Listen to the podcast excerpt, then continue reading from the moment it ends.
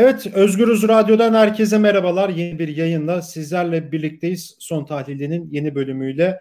E, bugünkü konumuz Profesör Doktor Osman Can. Osman Bey hoş geldiniz programımıza. Hoş bulduk Onur Bey. Evet, konuşacağımız konu belli. Hakların Demokratik Partisi'ne açılan kapatılma davası. Yargıtay Cumhuriyet Başsavcısı Bekir Şahin, HDP'nin kapatılması istemiyle Anayasa Mahkemesi'ne dava açtı. Başsavcının iddianamesinde HDP üyelerinin beyan ve eylemleriyle devletin milletiyle bölünmez bütününü bozmaya, ortadan kaldırmaya amaçladıkları belirtildi. Ayrıca iddianamede HDP eş genel başkanları Pervin Buldan, Mithat Sancar ve eski eş genel başkanlar Selahattin Demirtaş ve Figen Yüksekdağ'ın aralarında bulundu. 600 HDP'liye de siyasi yasak getirilmesi istendi.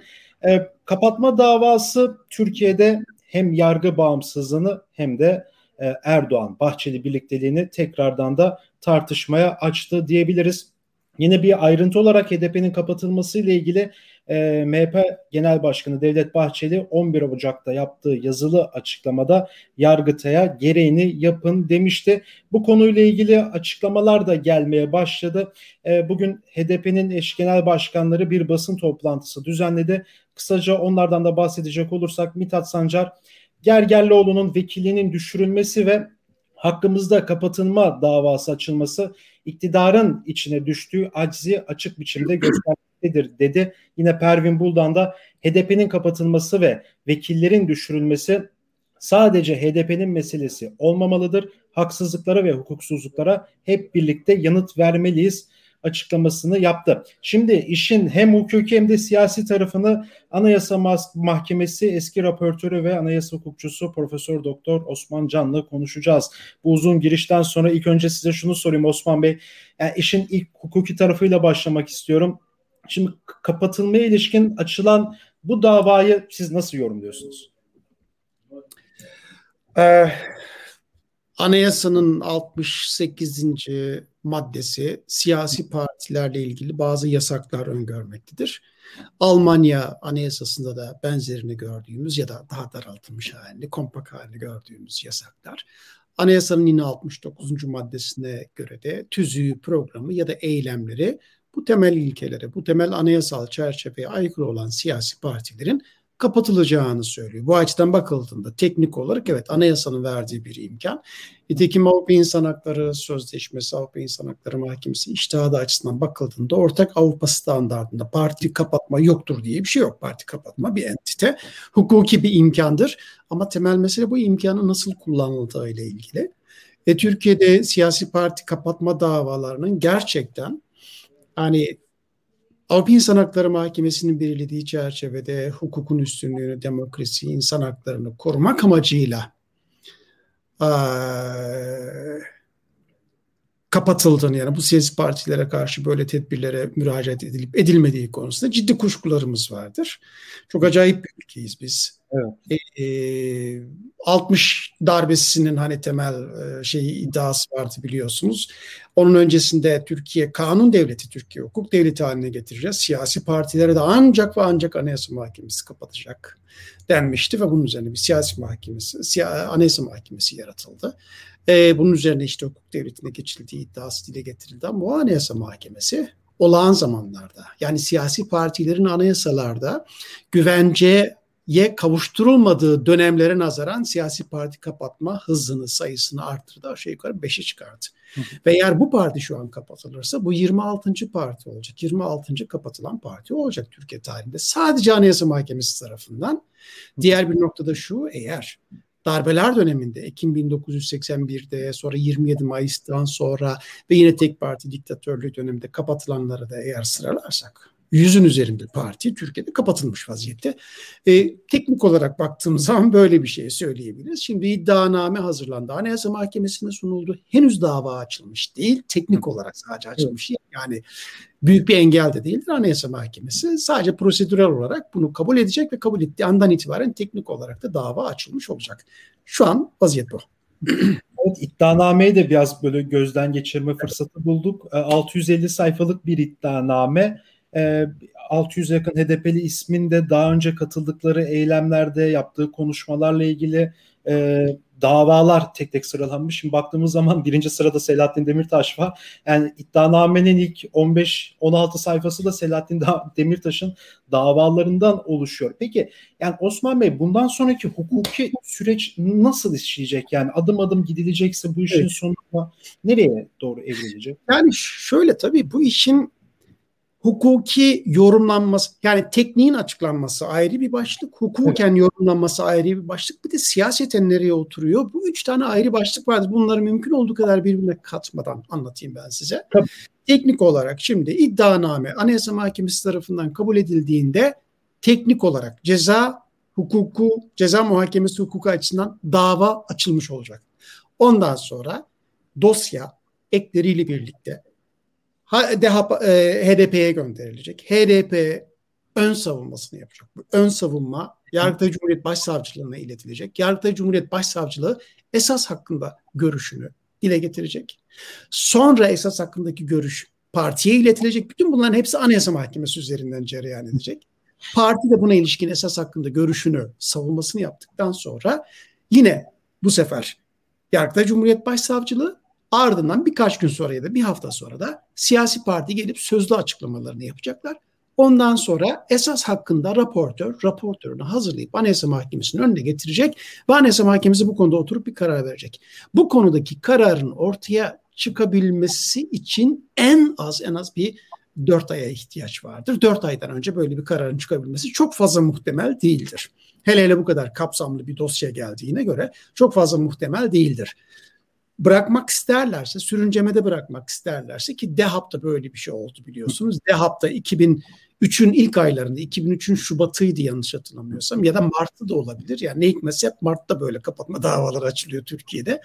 E, açılmıştı ve e, kapatılması hakkında karar verilmesine yer yok diye 2011 yılında yanlış hatırlamıyorsam dava reddedildi.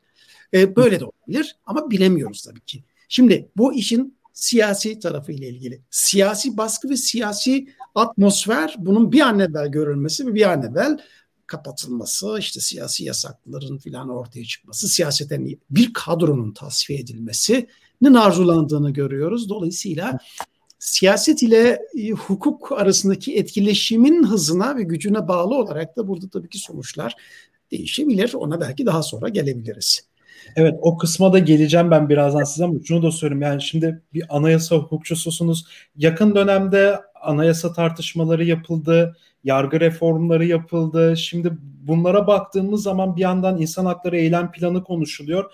Ama diğer taraftan e, bir parti kapatılması gündemde Örneğin Ömer Faruk Gergerlioğlu'nun vekilliği dün düşürüldü. Sadece yapmış olduğu bir haberin bir paylaşımı haber hala yayında erişime açık. Herhangi bir dava açılmamış ve o haberi paylaşan yüzlerce insan var ama bir şekilde Ömer Faruk Gergerlioğlu'nu oradan tutup çekip koymuşlar ve dün milletvekilliği düşürüldü. Bir anayasa hukukçusu olarak bu tabloyu nasıl siz yorumluyorsunuz? E, tablo çok problemli bir tablo. Ömer Faruk Gergerlioğlu e, sıradan bir e, HDP'li gibi de değil. Yani e, şey olarak, geçmiş olarak, geçmiş siyasi tecrübesi, sivil toplumcu tecrübesi itibariyle bakıldığında zamanında AK Parti'yi ortaya çıkaran kadrolarla Evet, çok ciddi bir yakınlığı vardır. Hani İslami camiayı bilir, işte Mazlum Der Genel Başkanlığını filan yapmıştı. Dolayısıyla o kulvardan AK Parti'ye eskiyi hatırlatması nedeniyle de özellikle bir ağırlık meydana getiriyor. Yani onu gördüklerinde daha fazla rahatsızlık duyuyorlar. O yüzden sadece HDP'li olması değil aynı zamanda bu boyutu. İnsan hakları konusunda, insan hakları mücadelesi konusunda vicdanlarına seslendiği için ve vicdanlarını çok fazla tırtıkladığı için öyle söyleyelim. Ee, böyle bir seçim oldu. Evet dediğiniz gibi bir haberin e, Twitter'da paylaşımı yorumsuz bir şekilde neredeyse yorumsuz bir paylaşımı söz konusuydu. Üstelik o haber halen var ve o habere benzer haberler o benzere o içeriğe benzer ya da onunla kıyaslayabileceğimiz bir sürü içerikler diğer haber kanallarında vardır. Hatta Anadolu Ajansı'nda bile aynı şekilde nitelendirebileceğiniz dünya kadar haberleştirmeler de vardır. Üstelik paylaştığı şey de Gergerlioğlu'nun paylaştığı şey PKK'nın açıklaması değildi. Zaten haber o açıklamayı haberleştirmişti sadece. Ve o haberleştirmenin içinde üstelik Bülent Arınç'ın da açıklaması vardı. Dolayısıyla ya bu önemli bir mesele diye kendince yorumsuz olarak RT yapıyor. Böyle bir şeyin savcılığın gündemine gelmesi bile absürt. Ama geliyor gelmekle yetinmiyor. Karar veriliyor. Karar gerekçesiz, keyfi. Herhangi bir gerekçesi yok. Ondan sonra istinafa gidiyor. İstinaf burada hukuka ve usule aykırılık yoktur diye karar veriyor. Pardon ne yapıyorsunuz? Yargıtay'a gidiyor. Yargıtay da hani işte acaba nasıl bir gerekçe üretebilirim diye biraz trajikomik bir şeyler yapmaya çalışıyor. Yargıtay'ın gerekçesi bir kişi karşı oy gerekçesi yazıyor. Karşı oy gerekçesi karşısında hani ben Yargıtay üyesi olsam biraz utanırdım. Öyle söyleyeyim. Böyle bir şey. Dolayısıyla gerekçe yok. Hukuki bir gerekçe yok. Ondan sonra anayasa e, pardon şeye geliniyor. Parlamentoya geliniyor. O parlamentoda da işte efendim biz hukuku uygulayacağız. Hukuk ne diyor? Hukuk diyor ki bu şekilde kararlar parlamentoya geldiğinde biz okutmak zorundayız. E onun öncesi yani bir meseleyi hukuka aykırı bir şekilde hukukun amacını yok edercesine belli bir noktaya getirdikten sonra son halkada hukuku hatırlatmak, hukuksuzluğu taşlandırmaktır. Ve parlamentoda maalesef böyle bir şey oldu. Ve şu an Gergerlioğlu artık milletvekili değil. Ve Anayasa Mahkemesi'nde tabii ki müracaat edildi. E, dün, e, bugün, bu sabah mı? Dün, dün akşam ya da bu sabah bir açıklama, bir AKP'liden bir açıklama duydum. İşte efendim Anayasa Mahkemesi'ne müracaat etmiş. Anayasa Mahkemesi tedbir talebini reddetmiş. Dolayısıyla bizim yapabileceğimiz bir şey yok. Ya Anayasa Mahkemesi'nde bu konuda zaten tedbir kararı vermez ki.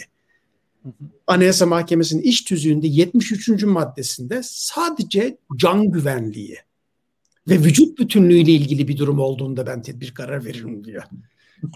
Dolayısıyla teknik olarak Anayasa Mahkemesi zaten bu tür konularda tedbir karar vermez. Zaten de bekliyorsunuz ki. Ama karar esas hakkında kararı bekleyebilirdiniz. Şu var. Yani bekleyebilirdiniz falan demeyeyim şöyle. Yani e, bunun öncesinde de parlamento politik mahiyette ve bariz bir şekilde hukuka aykırı bir soruşturma neticesinde bir kararla karşı karşıya kalıyorsa biz de parlamento olarak milletin egemenliğinin tecelli ettiği bir yer olarak parla şeye ve inisiyatif kullanarak Anayasa Mahkemesi verdiği karar kadar bekleyebiliriz denebilirdi. Ama bunlar olmadı tabii ki Türkiye'de. Maalesef çok siyasi bütün her şeyi artık böyle görebilir. Peki bu işin bu siyasi tarafında şimdi HDP'nin kapatılma durumuna gelmek istiyorum. Şimdi dünden beri takip ettiğim kadarıyla siz de takip ediyorsunuzdur. Şöyle bir algı var. Yani Devlet Bahçeli e, Cumhurbaşkanı Erdoğan'a baskısını kullandı. Artık Cumhurbaşkanı Erdoğan da e, parti de artık buna dayanamadı ve böyle bir kapatılma durumu e, söz konusu oldu deniliyor. Yani bir siz buna katılıyor musunuz? İki şöyle yorumlar da yapılıyor. Yani bu sürecin bir şekilde uzatılması ve iki olası bir 2023 genel seçimlerine e, HDP'siz ve onun yerine kurulacak yeni bir partisiz girme durumu da söz konusu. İktidarın e, bir taktiği olarakla da böyle yorumlanıyor. Siz de buna katılıyor musunuz? Bunlar tabii ki biraz politik spekülasyon meseleleri ama hani şöyle bir okuduğunuz zaman evet e, AKP'nin şu an oy oranı ciddi bir şekilde düşmüş vaziyette. Evet. Ortağının da oy oranı istenilen düzeyde değil. Dolayısıyla iktidarı kaybedebilirler. Parlamentoda çoğunluğu bir sonraki seçimde kaybedecekler gibi görünüyor. Artı başkanlık da e, ciddi bir şekilde risk altında. Şimdi böyle bir durumda ki deneyimler de bize şunu gösteriyor. Böyle bir durumda iktidarı kaybetmemek için hatta evet iktidarı kaybetmemek için ne gerekiyorsa hangi adımların atılması gerekiyorsa o adımlar atılabilir. Dolayısıyla bu kapatma sürecini bunun dışında bunun dışında çok fazla değerlendirebilir miyiz? Bilemiyorum. Hani bir hukukçu olarak o alanlarda çok keskin ifadeler kullanmak istemem. Hı hı. Ee, onu bilemeyiz ama bunlar ihtimal dahilinde. Sadece verileri şöyle okuyarak ilerlersek 2015 seçimlerinde hani AK Parti 7 Haziran seçimlerinde çoğunluğunu kaybetti. Ardından bir CHP ile bir ittifak yapma, CHP ile bir koalisyon yapma yerine e, toplumun gerilmesi ve e, şiddet döngüsünün çalışması yolunu tercih etti MHP'ye yanaştı ve MHP ile ondan sonra bir süreç başladı, bir yakınlaşma başladı. Bunların hepsinin iktidarda kalma adımları olarak yorumlanması pekala mümkündür. Ondan sonra süreç devam ediyor. Nasıl devam ediyor? Sonra işte bir darbe süreci biliyorsunuz. Darbeden sonra bir fırsat ortaya çıkıyor. Bu fırsatta e, e, OHAL e, durumu ve o halle birlikte devletin teşkilatı, devletin kurumları, devletin yapısı ne varsa hepsi e, belli bir biçime dönüştürülüyor.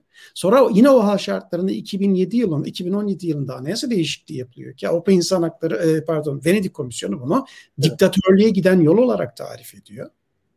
Yargı, yasama, yürütme ne varsa hepsi tek kişinin bir partinin ve tek kişinin kontrolü altına giriyor. Ve bu tablo gerçekleşiyor yani referandumda da bu kabul ediliyor. Ondan sonra Anayasa Mahkeme, Yargıtay ve Danıştay üyelerinin tamamı bir gecede bir kanunla görev şeyi kaybediyor. Yani yargıçlıklarını kaybediyorlar. Ondan sonra yeniden seçim atama yapılıyor. Dolayısıyla hepsi şu anki yürütmenin başında Cumhurbaşkanı'nın aslında iradesiyle gerçekleşmiş olan şeyler. Sonra yine 2017'den sonra e, Anayasa Mahkemesi'ne yapılan atamalar vardır. E, HSK tamamıyla e, Cumhurbaşkanı'nın kontrolünde yani onun belirlediği kişilerin işte seçtiği kişiler. Yargıda da genelde böyle bir tablo vardır. Sonra okumaya devam ediyoruz. Ee, iktidar ortaklarının birbirine iktidarda kalabilmek için ya da büyüğünün iktidarda kalabilmek için küçüğünün desteğine hatta Perinçek e, grubu yani vatanın bile desteğine bu kadar çok ihtiyaç duyuyor olması insanın aklını tabii ki pek çok kuşkuları uyandırabiliyor. E, dolayısıyla eğer öyle bir partiye bile bu kadar büyük bir um, teveccüh gösteriliyorsa en küçük partiden bahsediyorum Vatan Partisi'ne demek ki çok ciddi bir ihtiyaç vardır. Çok ciddi bir ihtiyaç varsa eldeki imkanların tamamı da bu ihtiyacı karşılamak için kullanılabilir. Ve bunun da MHP tarafından kullanılabildiğini görüyoruz. MHP bu parti kapatılmalıdır diyor ki AK Parti hep parti kapatmalara karşı çıkmıştı. Kendisinin de yaşadığı bir deneyim vardı. Çok detaylarını, çok detaylarına vakıf olduğumuz bir deneyim bu. E, dolayısıyla ilkesel olarak ona hani karşı gibi görünüyor ama bir yandan iktidarda kalması lazım. Bir yandan diğer partinin desteğine ihtiyacı vardır. İşte sizin az önce bahsettiğiniz gibi Ocak ayında bir açıklama. İşte bu parti kapatılmalıdır. Yani ne oldu? Yani 2016'da ya da 2015'te bu parti kapatılmalıdır dense daha fazla gerekçe vardı. Ya da 2014'te bu parti kapatılmalıdır dense daha fazla gerekçe vardı. İşte Kobani'ydi, ötekiydi, birikiydi. Hani bir sürü şey. Hı hı. Yok şu an hem de Mithat Sancar'ın Pervin Buldan eş başkanlığını yürüttüğü bir dönemde tamamen hani şey nasıl söyleyelim um, tamamen şiddetle arasına görünürde çok net bir şekilde bir mesafe falan koymuş ve Türkiye ortak paydası üretilmek suretiyle bir demokrasi koalisyonu içinde hareket etmeye karar vermiş olan siyasi parti birdenbire hayır bu kapatılmalıdır, yok edilmelidir, şöyle olmalıdır, böyle olmalıdır diye bir baskı kuruyorsunuz. Yazılı açıklama yapıyorsunuz. Üstelik kendiniz aslında Yargıtay Cumhuriyet Başsavcılığına kendiniz müracaat edebilirsiniz. Siyasi partiler de başka partilerin kapatılmasını talep etme hakkına sahip. Cumhurbaşkanı da bunu talep edebilir. Hani yazılı olarak ama informal olarak bunların götürülmesi tabii ki daha kolay. Sonra bu soru bunun üzerine birkaç gün sonra e, basına bir haber düşüyor. Yargıtay Cumhuriyet Başsavcılığı soruşturma açtı. Talepleri, belgeleri falan talep etti. Ardından yine bir Mart ayında 17 Mart'ta bir davanın e, bir iddianamenin hazırlanıp Anayasa Mahkemesi'ne götürüldüğünü görüyoruz. Bütün bunların hepsini okuduğunuz zaman burada siyaset a, bayağı bir belirgin gibi görünüyor. Siyasetin belirgin olabilmesi için de bütün anayasal kurumlar ya da anayasal imkanlar aslında hazır, açık. Tablo bu. Ama Anayasa Mahkemesi'nde bu tablo bizi nereye götürecek tabii ki da ayrı bir mesele. Göreceğiz. Evet Cumhurbaşkanı Erdoğan'ın da geçmişte parti kapatmalara da ilkin yaptığı açıklamalar ortada. Ee, sizin de aslında AK Parti'nin AKP'nin kapatılma sürecinde 2008 yılında e, AKP'nin kapatılma talebiyle açılan davada raportörlüğünüzü yaptınız ve kapatma istemini reddettiğiniz e, de göz önünde bulundurulursa son olarak size şunu söyleyeyim. Kısaca parti kapatmayı evet hukuken böyle bir şey teknik olarak evet var yasalarda mevcut AYİM'in de böyle durumları var. E, son olarak nasıl değerlendirirsiniz? Kısacası yani geleceğe bakacaksak eğer. Bakın e, parti kapatma bir demokrasinin kendini koruması gerekiyor. Ama böyle bir önermeyi kurabilmek için de demokrasi olması gerekiyor. Evet. Türkiye 2017 ile birlikte demokrasi olmaktan çıktı. Dolayısıyla kurduğu gerekçelerin e, meşru gerekçeler olduğunu söyleyebilme imkanımız yok. En azından test edemiyoruz. Hı. Çünkü Türkiye artık demokrasi değil. Bu bir realite maalesef.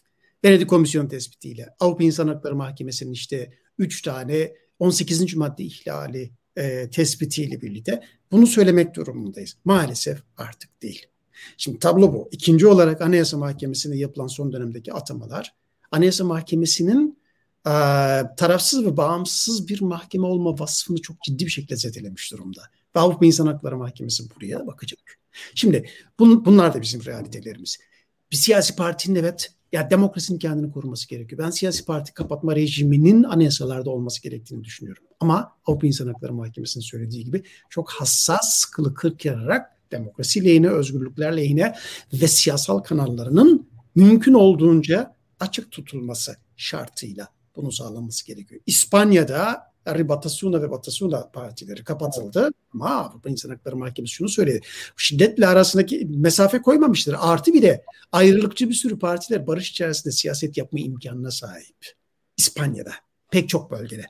Türkiye'de bir tane siyasi parti vardır. O siyasi parti mümkün olan bütün gerekçeleri kullanmak suretiyle kapattığınız zaman kısacası politik söylemler ile şiddeti yöntem olarak benimseme meselesini birbirinden demokratik ve özgürlükçü bir yorumla ayırmadığınız zaman e, döner bizi vurur.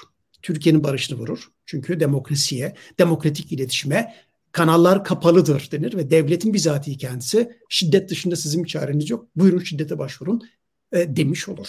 Türkiye'nin tabii ki böyle bir yanlışa girmemesi gerekir ama bu nasıl olacak onu tabii ki bilemiyorum. Evet Osman Bey çok teşekkür ederim programa katıldığınız için.